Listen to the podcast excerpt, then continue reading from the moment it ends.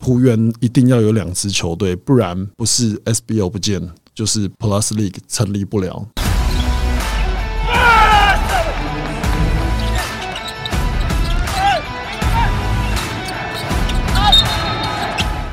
话题人物对号入座，坐哪里？球场第一排耶请到我们节目当中心度最高的来宾陈信安。那么信安在上一集节目讲到很多他过去，不论是在球员时期啊，当时挑战 NBA，那另外呢也提到说哇，差一点点要复出要哎、登陆领航哇员啊呐，塞，真的是劲爆的消息当啊！时这个网络上是一个谣传啊啦，但没想到差点是变成真的，因为他自己因为上一期获得了信安自己的证实嘛，也说确实是本来有这样的打而算，且还跟着练球了，还跟着练球了，哇，很可惜。好，不过呢，在第二集呢，我们有更多讲到有关于球团的营运啊，毕竟你现在转换了身份，当了总经理。那当了总经理之后呢，其实两个球队要顾哦，其实说真的，两个球队的方向其实也不太一样，心里也会不会抗拒？会觉得我没 天有哪、抗拒，我当下就毅然决然的就答应了，因为我想说篮球队很简单，不是都已经我们从二零零七年进到 SBL 到现在二零二一年都那么久，也没什么困难的嘛。是因所以后来为我是因为接着 SBL 不困难，还是 还是这件事情不 困难？你这个问题问的蛮好的哎会哎懂问懂懂问问，懂问懂问呢哦， 但是我接了两年之后，我发现真的自己不足的地方太多了，哎，好像没有想象中的这么的简单简单。对，所以看起来就可能大家看起来呃我很得心应手，但其实在我的内心世界，我知道还有很多的不足的地方要去补。有哪些地方跟你想象不一样？就当总经理这件事情，原本你想象跟后来实际上你觉得落差的在哪里？因为 球员教练，我们就是在球场上只要胜负，然后带兵就结束。可是回到总经理，他其实是一个职业，他是一个商业的模式，所以不只是球员的胜负这件事，我们还要顾虑到我们的行销操作、粉丝，然后媒体，然后企业的观感。重点是很多原本不需要、不会的东西都要想办法去涉略。比如说，我们也必须要出商品，那商品相关的资讯我就要去学习。对，所以老实说，就是这一年下来有不少的成长，但是也有很多的空间要去进步。在上一个赛季开打前，大家人都已经找的差不多了。嗯然后那个时候呢，你们找的比较慢，但是大家都说这个信安在葫芦里卖什么药，在想什么啊。嗯那时候你不是说我有我的步调，虽然对慢一点，但没关系。对，所以那时候你是已经想说，已经计划好我下一步要怎么怎么怎么做，我已经有负案在心中了，啊还是说觉得没关系，反正跟场上一样，见招拆招，对方战术跑出来之后，我再来拆解，啊就是不用很急这样。你当时的想法是什么？应该是观点，就是我们的视角不太一样，在粉丝的视角就会觉得，哎、你怎么不赶快把人凑齐，然后不赶快把所有的资讯都丢出来？可是当去年，如果大家还有印象，在五月多的时候，还没有 P League 的时候，SBL 它其实是一个谷底，然后我们阵中有一些队员，比如说像李奇伟、李奇敏，后来都离开球队了。当时是我们球队的营运有可能会转政策、转方向。如果在 Plus League 没有诞生的情况下，所以后来到了七月份左右，正式宣布说，哎，我们 Plus League 会成立的时候，老实说，我全队只剩十三个人。那但是我们也答应了，如果成立，我们就是会留下来，所以才会有一个 SBL 的的热身赛变成有浦原七六人这件事，就是一边要有七个人，一边要有六个人去打这个赛事。不过这对球员真的是非常的辛苦，压力也非常的大。当然，在这过程中，他们也有不少的进步啦。但在我的嗯视角上面看，因为 SBL 跟 Plus League 它有相对的关系，湖员一定要有两支球队，不然不是 SBL 不见，就是 Plus League 成立不了。嗯，对对对，所以当下我的节奏，大家看到的节奏可能是更贴近现实面一点，可是我看的是比较布局面一点的节奏，因为我的节奏就只能这样子走，才能让这个篮球的市场环境健全。其实想也没错啊，你看一开始咱们抢签抢下签那些球员，今今天也都走了啊、大家都，我记得我那时候在民权经验会馆楼下吧，就大家也都在追我这个问题。但我想说，其实可能 fans 会不是那么清楚，可是媒体记者大哥应该都很了解这个台湾的篮球市场状况。那殊不知就是这样玩 Plus League 成立一年之后，篮球市场市场不止蓬勃，是超蓬勃，还多了一个 T One 嗯爆发，大爆发的。我觉得不容易，一次要两支球队，所以现在管理两支球队的难度在什么地方？我觉得是时间上面，就是时间真的要分配的非常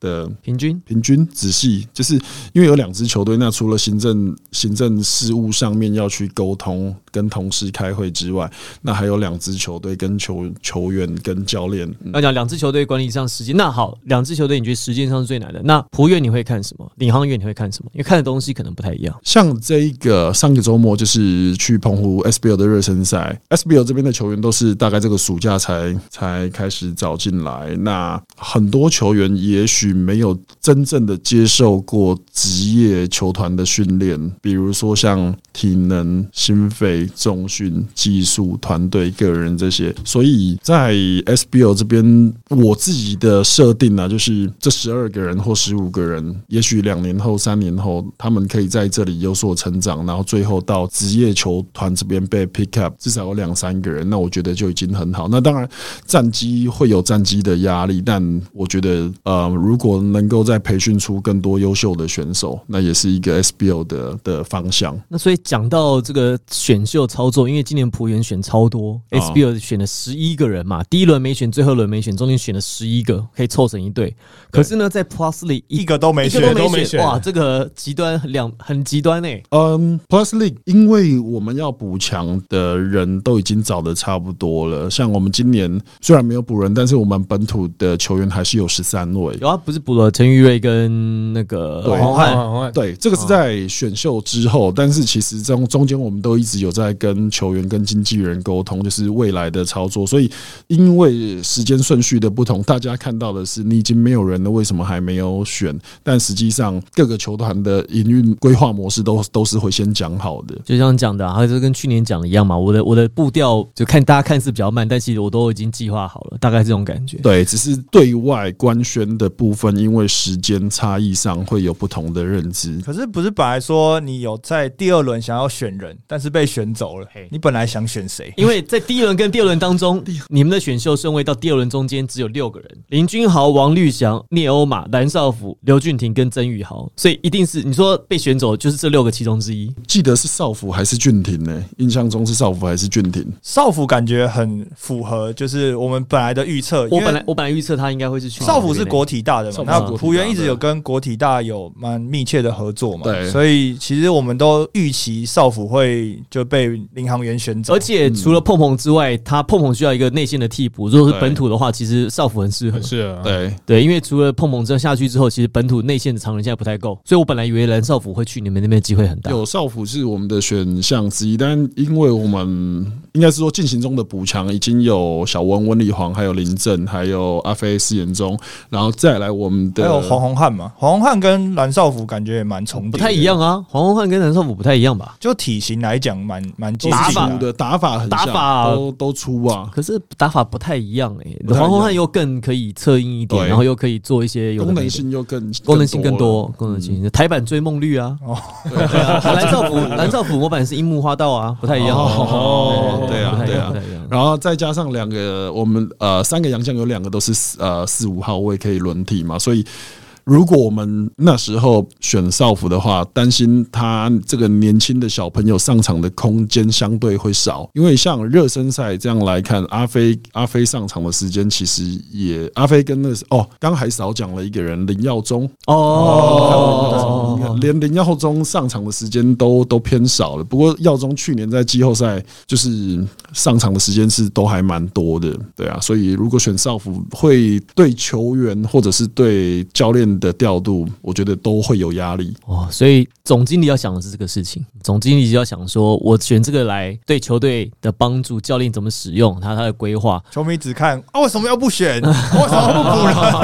人？角度不同啦，角度不我同到嘞，啊哎蓝少辅去钢铁人上的时间蛮多的，对啊他他现在打得他到现在，打得所以这不错啊样这样就很打得好到啊，因为球员不管你再厉害，真的一定要有上场的时间，不然再厉害的选手，你摆在那边两个月、三个月，最后也是就没有戏了。真的投不进啊！突然叫叫我现在上场去投篮也是投不进。我想现在十七队，你一定 你你要去打坏，一定可以有一队的，没问题的好。那张根玉呢？张根玉的这个合约是本来就只有签一年嘛，跟玉的合约原本就是只有前一年，但是 在谈合约的过程中，其实都是跟经纪人谈。那我觉得很可惜，他是一个很很优秀的射手。然后也年轻，团队的氛围，球员也都很喜欢他。可是我觉得这个就是职业的操作，他们的经纪人跟球员会有自己的想法，那球团会有球团的想法。那我觉得职业就是合就一起合作，但如果想法不一样，那就可能未来看有没有机会再再一起。好，你讲太我都是我你不要讲那么卡，好我帮你我帮你总结，就是 OK 不帮出更多钱就对 了。 简单 说，简单说没关系，简单说就是被 Chris 买走了，就就是这样讲。哦对这个很很对，很很容易了解，好也也不复杂，那大家也不纠结，因为本来职业运动就是在职他业身运动上就是这样。 对 也没有特别怎么样。我的角色会比较嗯跟一般人不太一样，因为我我毕竟是选手出来的，所以回到呃这个职业的市场，跟我自己本身是球员出身，我我在评估球员的时候，就会把球员的技术面又看得更透一点，所以我就会有一个思维的角度，但这个我我也会再稍微去修正啦，就是我很我会尽量去避免，比如说球员一定会有分等级好坏什么的，但是我很怕发生一件事，就是这会影响未来的市场，就是球员的等级如果是一百分的，那大家来军备竞赛没有问题。可是我比较担心是球员的等级没有到一百分的时候，每个人都在拼军备竞赛，那未来这个市场就有可能像泡二沫十化年前的 CBA 垮台。你这个问，你这个说法，我听过一个你也认识的人，哦我的好朋友讲过，他觉得当然不是说呃球团要小气干嘛，但他觉得说这个人有他的市场的价值在，对，那这个人该多少钱，其实对市场会共同去决定。那如果说就像你讲的嘛，就如果说明明就是不应该要拿这么多，然后只是因为现在短期之内要把人数凑齐，嗯他觉得其实这个对对这个市场不好，而且对这个选手其实本身也不好。现在在台面上这些企业绝对没有一家呃企业是小气的，愿愿意投入。但是要想长远一点，就又回到我的节奏。如果想要让这个这个市场能够越来越好，就要避免掉泡沫化这个状态。而且我自己是球员出来，球员拿到更多的薪水，我绝对是百分之百的支持。对，但是我们也要想办法让未来这些可能还不是选手的小朋友，这些学生有机会踏上我们这个旅程，而不是等到轮到他们的时候，哇，市场因为某些机制不正确的判断，或者是商业操作的竞争，然后泡沫化，这个平台就就没就了不见了，但会非常的可惜。毕竟这一件磨了二十年，下一件可能又不知道是什么时候了。其实你没有跟到自然那一波，对不对？那一那一波就是我二十岁的时候就垮台了，一九九五 就没跟没有到，啊到没两跟千到两千年的时候是那个什么新竹风城杯，那个就是职业篮球的热身赛。打完那个之后，好像我记得我打了一场比赛，隔天就说哦，直男没了。哇，那你那时候心情不是很茫然说的了？没有，我那时候是很淳朴的小朋友，好吧，我只想说有球打就好，你不用给我薪水都没关系。哇，这么热爱哎、对啊哦现在不是这么一回事哎、对现在现在现在就现 在的现的在不是吗？现在的篮球市场真的不是这样。那那个时候你在看中华职篮 CBA 的时候，你看最多的选手是谁，或是你说你觉得最佩服谁？ 看最多的哦，你是红国呃韩国红国那时候是因为我是看球员，我我我很少看球队的，我是那种跟着球员跑的啊，跟着球员跑的那种。那你看就是那时候龙哥啊你龙看哥啊，一定是龙哥啊，因为那时候的头牌球星就是郑志龙，我觉得有一半以上的人应该都是看龙哥啦。你有在学他吗？学他一些动作什么之类的？他那个学不来，他因为我们的打球的方式是是完全不一样的，然后在球场上的判读，龙龙哥判读的又更全面。那这一季找龙哥回来是？对啊，这因缘这怎么是因缘际会嘛怎么样对啊就可以把他找回来？呃，龙哥有一年他是我中华队的教练，然后因为我知道他脑袋有很多东西，对我现在这个角色，我会觉得很可惜的是，他这么一个优秀的选手，但是在台湾这边的执教没有把他的 know how 传给，比如说我们现在的选手，然后或者是在台湾这边拿到成绩。那他是我们篮球博士，我们可以说是第一代的飞人，然后我是第二代的第二代飞人我二帮代 你讲飞了对对人，对二代飞人。那我觉得有这个契机可以合作，然后重点是大家可以一起回到篮球这件事情上面，然后把它做做好，我觉得是有话题性的。所以那时候是你找龙哥的对，哦。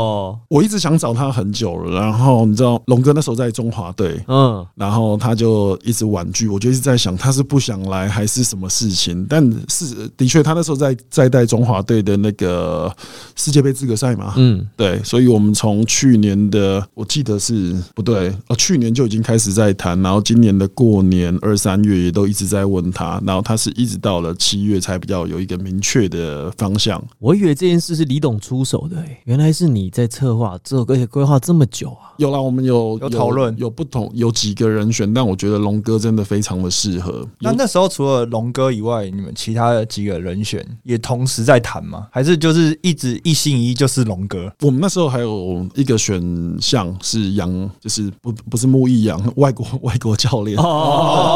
哦外籍教练，外外籍籍教教外练，哦籍教练，对外籍，还有一个这个选项，对，但我我还是比较希望就是。职业篮球其实它也还有一个背后的含义，就是希望我们在国际赛的成绩，不管是选手或教练，都可以达到更巅峰。所以在职业篮球这一块，除了球员之外，我也会希望教练就是我们本土的教练，尤其就是有 know how 的，然后有料的教练，都希望可以在我们这个球队，然后一起写出一个完美的故事篇章，这样搭配言行书书哥哦对啊篮球精灵，篮球经理 MVP 情人，A.K.A. 段成段成峰，峰，哇 好多啊！太多外号，对对对，哇，这个组合其实很强哎。因为龙哥是一个很他看的东西都很广，然后行书我从我十九岁的时候，我第一年当选国家队，我跟他住同一个房间，然后他是一个非常自律，有对啊，教练是有在排，是不是？就是比如说会自己自主训练的都排在一间，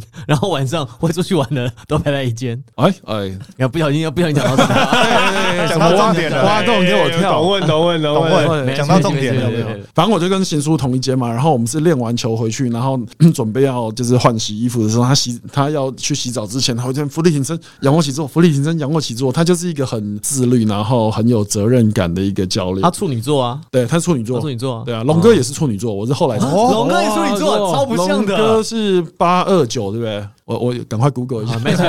应该是八二九啊。那 这两个都在一起，对于战术，他们不会每天研究到半夜吧？那我就觉得他们两个真的是很很适合啊合结合在一起，因为龙哥是一个很全面性的，不但也比较不拘小节。然后行书教练苏哥，他是一个很有责任感，然后做事情又很仔细的，所以他们两个可以可以结合的非常好。八二九没错，八二嗯八九二九嘛，哦，还好没记错啊记。性非 常好，而且记错我没有剪掉，哦没关系，对对好对好好。所以他们两个结合，然后会打造出号号称全台湾最快速的球风。对，包括选洋将也是这样啊。龙哥说要跑给你追，所以你们选洋将真的也是因为配合龙哥的战术，所以去去找这样子比较快速移动、比较敏捷性的洋嗯将嘛。杨将这一块，基本上我就去年都去年是我啦，因为去年是比较临时的一个状况，但今年就是都交给教练团，因为杨将的选择要依据本土他们的功能，对啊、我知道为什么要去慢慢选择找找苏哥了，苏哥非常会选洋将。啊真的吗严？行书很会挑洋将，他好他常常到国外去参加很多讲习嘛，哦是干嘛的？然后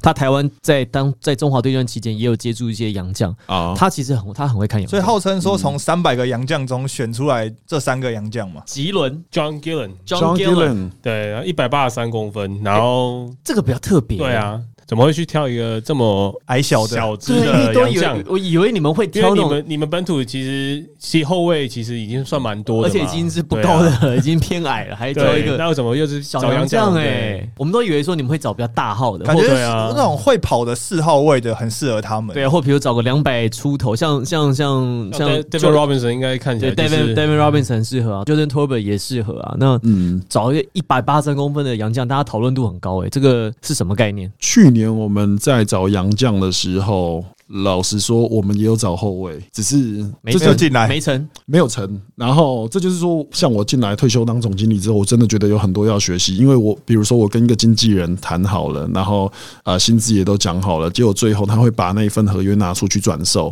这也是我要学习的一个美感啊技巧，然后也要对避免掉。所以去年也会选一个小洋将，那今年是一直以来都会有这个想法，我们还是会希望让这个我们球队的球风更偏向世界篮球，打得快，打得准。然后为什么会选他哦？应该是回到我我自己是球员的一个状态，我觉得他会让我们台湾后卫在球场上处理球，那我会看到一个更不同的视野，因为我们现在毕竟都还是关在台湾打球，其实一到世界杯、亚洲杯，我们又会看到另外一个层级。那我希望我看到的这个洋将，我觉得会让我们有不同的视野跟呃跟观看球赛的看法。他是属于哪一型？他属于投的，他是他是速度很快，或者还是他是很能投，还是他很还是他很壮能，还是他很能组织？他就是他是哪一个类型的后卫？快，因为个子矮了嘛，他一定是快，他准，然后视野好，看得到，能组织，基本上这些该要有的都有。他的时间空间概念非常好，什么空间之下多少时间可以传到这个点，我觉得他做的非常的精准。这个要很有天分的，这个已经是天分了。哦，所以彭俊彦就被交易掉了，彭俊彦 真的没他的空间了。阿燕其实很可惜，他我从他国中的时候我就开始看他，我觉得他是完全是天才型的选手，也不太需要训练，他的天分跟技巧就是在那里一样嘛。好的后卫就是时间、空间概念、判读，他都做得到。他去年还是助攻王，本土对本土助助攻王啊。王，对对没，错因为有一些角度，一般正常我们看不到的，他看得到。我没关系。到了这个新的环境之后，新的开始，对，然好后好眼界又开了。好好带领学弟们。哦对，然后因为阿燕她如果留在领航员，也会跟少辅一样，她的上场空间相对会变少。看起来是对，但是他到钢铁人之后，他如果以一个老将的角色切入，他可以带着右伟一起成长。好。对那那那碰碰呢？陈冠群这一季瘦很多哎、欸他是因为有没有瘦有被没有瘦十公斤啊？超过超过，超过，呃，他在他就那瘦了个一圈呢，记者会的时候讲他超过十公斤，他说因为这季要跑起来打，所以他们对体能要求很严格被。龙哥超到所以是龙哥要求你要求的，还是他自己决定要自己减重啊？他自己决定要减重，对啊。然后他今年还找了一个营养师，然后就是变得更更专业，然后更像一个职业球员啊。其实如果只要方法对，我觉得很快都可以调整为一个正常的比赛状态。但是扛大洋将会不会扛不住啊？应该是因为你们今年的身高没有特别高，所以他对势必他一定会也会扛得到。德他古拉他或他辛跑巴他啊，他辛巴躲不掉的碰碰跑不掉的，顶个三五分钟也会顶得到。这个就有舍有得。比如说，他牺牲了他的体型，那防守一定会比较吃亏。可是，在进攻端，他的速度就可以拉上来。但是在团队的防守，我们还是可以用包夹或者是变换策略的方式，或者是以攻代守，就是我们把速度拉快一点。有很多不同的策略方式可以去应应高大的洋将。你们新的洋将 David Robinson 非常弹呢、他很飞，而且对他的那个臂展超长，因为对我看他资料两百零三，大概六尺七、六尺，穿鞋六尺八，嗯，他臂展有七尺，有对两百一十一、两百而一十且二他。过去几年都还是在基地打球，而哦且而且得分都还有到十五分、八个篮板，所以其实嗯他的数字是非常不错的。所以这一季会怎么使用他？对啊，我呃有听教练说，他跟我们在影片技术分析的判断上面都是一模一样，他就是会飞，然后有一些中距离，然后跑得快。那这就是我们今年整体的队形，有了 John Gillian，然后如果有快速的球风，基本上篮板一下来，大家就是往前冲了。如果在这个职业的赛事，我觉得可以带给大家一个最棒的视觉感受，就是快速的球风，然后又有一个会飞 的会，飞的扣将，那大家在现场看球一定会超超嗨。那防守呢？在攻击没有问题啊对，攻击是一定就是速度很快。可是防守的时候，这两个人，比如说不论是 Jordan Tober 或者是 Devin Devin Robinson， Robinson 是不是都要顶一下？那德古拉跟辛巴他们已经开箱了，你们怎么办？有没有想做什么对策？嗯，基本上一定是要两个人去轮手或变换阵型，不可能用一个人去扛个扛个两节就德就死去德啊了。德古拉跟辛巴两个那么大只，今天不要讲说碰碰有没有收下来，碰碰再变两倍也推不赢他。 好像也对 啊，好像也有道理哦。所以就我会比较不斟酌在这个点上，反而是应该要有人去从技巧面去控制他的进攻。就是可能让他连接球的机会都没有，从传球者开始做或者压迫，是就是在前防守之类的，让他也不要那么好接到球啊。对，或者是呃限制他的接球位置也是一个方式，因为他的攻击区区域基本上就是在禁区。那其实讲到比赛，那就不得不提就是桃园的主场嘛。那从去年是在桃园巨蛋，那对今年会有比赛是在汉堡馆国体的汉堡馆打。这样，今年会选择双主场的的有一个很大的原因，不知道是不是因为呃桃园巨蛋工程的关系，要到二月才会回归。呃，因为桃园巨蛋现在是疫苗注射站，哦，对啊，一杯，对对对，想起来了，对，对现在是疫苗注射站，所以我们十二月份的赛程都在呃龟山国立体育大学就是汉堡馆，汉堡馆，比汉堡较比馆较好停车啊，比较好可是停车，可是但对球迷来，讲会比较远一点，因为他是在龟山，他对已它在经不是龟在山离市区还是有一段车程。对，然后现在的交通除了自己开车、骑车，还有大众运输的部分，就是有集结到 A 七站，嗯然后再再走过去，也没有在那边办过比赛，也借由这个机会来测试一下，然后收集球迷的资讯。哎，那个桃园巨蛋很难停车呢，有有有没有办法？那个作为总经理有没有办法处理一下，或者是超难。想个办我知法？道这个好好多朋友都告诉我这件事情。我们去年是把北科复工的停车场租借下来，让大家就使是在用。斜对面呢，在斜对对对，面。那其实这个就是这硬伤嘛，它就是一个硬伤，因为环环境它就是这样，我们也要试着去改变它，看市政府能不能帮我们多画几个停车位。 你说附近画停车位没有用真的啦，很难那么有多用人多画对啊两格、五格、八格没什么帮助啊，一定要找到一块地方是可以。好，那有没有可能想说自己盖个球场，或者是现在很流行的自建场馆呢？现在大家每个就是训练说场馆吧，至至少从对好像训练啊好像场有馆训练开场馆，始。有没有想要自己就是盖一像个像工程师那样有一个自己的训练场馆，哦，可能是以桃园为 base，因为毕竟冠名了嘛。最理想的状态就是有自己的训练场馆，然后有自己的比赛场馆，这个是一个真正职业化的经营。不过在台湾目前短期间内，老实说它是非常困难发生的，所以呃，新竹工程师他们能够做到这样，真的是我觉得是非常的了不起。对，那未来其实我们陆陆续续都有在找老板啦，就陆续有在找土地，希望可以盖出自己的比赛场馆，那可能会落在五六千人。那陆续也有在找一些桃园的土地，对啊。可是要还要一阵子啊，对啊真的没办对法啊。但这种东西都是硬伤，就是你你时间再赶，心理再急都没有办法完成了。对、啊，有一些有一些是可以完成啊，比如说像啦啦队啊，先借用桃园的来用嘛。哎 对啊，这这一季用怎的么没就有是继续用乐天对领啊航？有今年还是有有有有合作啦这一季我们还是有合作跟那个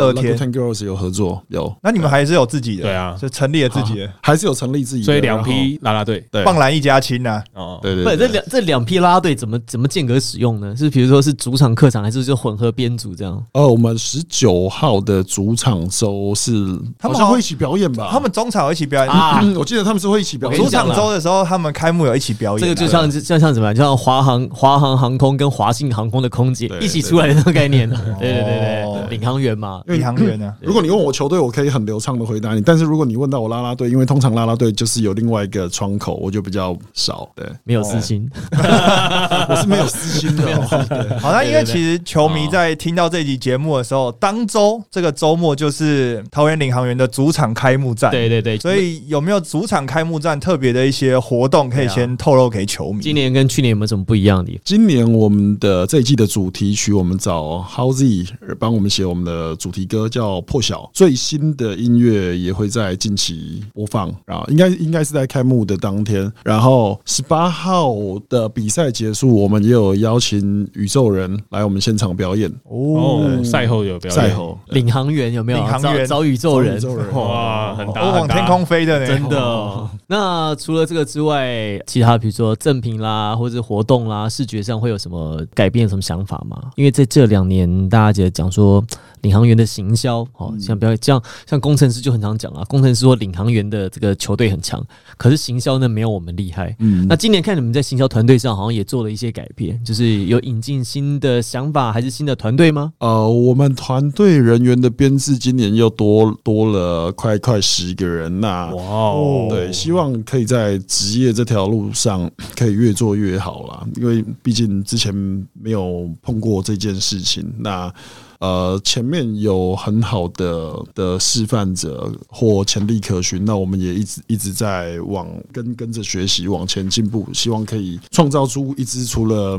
球队打得很好，那行销方面我们也可以赶快追赶上来。像那天不是前一次前几天有地震嘛，我觉得蛮好玩的，就是他放了一个陈冠权的照片，然后上面哦对直接说哦，我只是跌倒才地震。对，其实我觉得这个东西就是一个突破，因为这个东西在去年可能领航员这边是看不到这种行销的方式啊。就更贴近球迷啊。对啊就是日常生活当中都看得到领航员的事情了。好，所以新的赛季蛮有趣的，我们看一下会不会打造出最会飞的球风，包含找的洋将对，也很会扣篮。是很期待嗯 David Robinson。 d a v i Robinson 对在我也很期待 highlight 上面很会飞，很而且弹呢很弹很因为他跳，手又很长哦，对嗯所以他整个起号的距离不超是重点级是远。他的灌篮是有美感的，有嗯就是会飞，然后有美感的，不是那种暴力硬把篮筐塞进去。领航员真的，很会找找洋将，你看去年 Devon r e e 然后今年又 Devon Robinson，对都是 NBA 等级的。对，讲都是到准备要回 NBA 的。讲到德方瑞才好玩嘞，当时说要规划的时候，好像还有人说觉得他太矮，就是人家会去打 NBA 了。对，想规划还没办法嘞。唉，好了，没关系，这个哎我们之后再 讲。好我们非常感谢陈吉安这期来到我们的球场第一排，跟我们所有的球迷哇，坐在球场的最前沿，而且还真的知道了很多我们过去不晓得的事嗯情。希望今年领航员有更多的比赛，可以让所有的球迷啊，这个看得目瞪口呆。那所有好的比赛，就是我们大家最希望看到的事情。我们谢谢信安， 谢谢，谢我是王柏林，我是 Tony，我是 Henry，我也要吗？对对对对对对好，我是新安，篮球博士配篮球精灵有搞头哦。